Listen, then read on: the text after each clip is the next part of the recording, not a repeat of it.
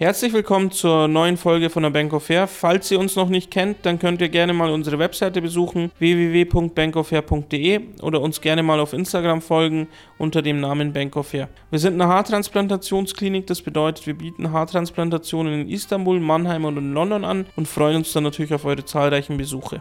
Heute geht es ums Thema Haarlinie.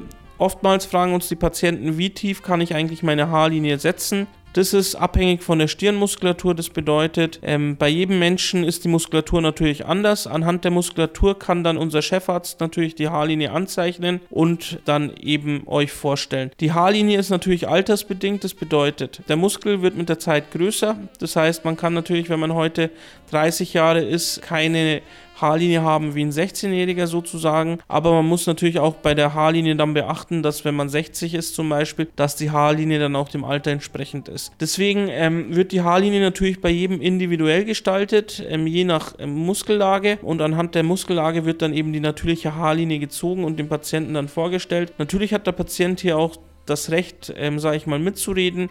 Von unserer Seite aus ist es dann so, dass wir die natürliche Haarlinie anzeichnen, die der Patient dann auch heute haben sollte, zum Beispiel, wenn er jetzt heute die Haartransplantation hat. Und ähm, dann kann der Patient von alleine entscheiden. Also, wichtige Punkte für die Haarlinie sind erstens das Alter, Zweitens, die Haarlinie wird immer bestehen bleiben. Man muss natürlich für die Zukunft mitdenken. Und drittens ist es natürlich die Stirnmuskulatur, die dann entscheidend ist, ähm, wo die Haarlinie eigentlich ungefähr liegen darf. Dann freue ich mich, wenn ich euch die Frage schon mal beantwortet habe und ähm, freue mich dann schon auf die nächste Folge.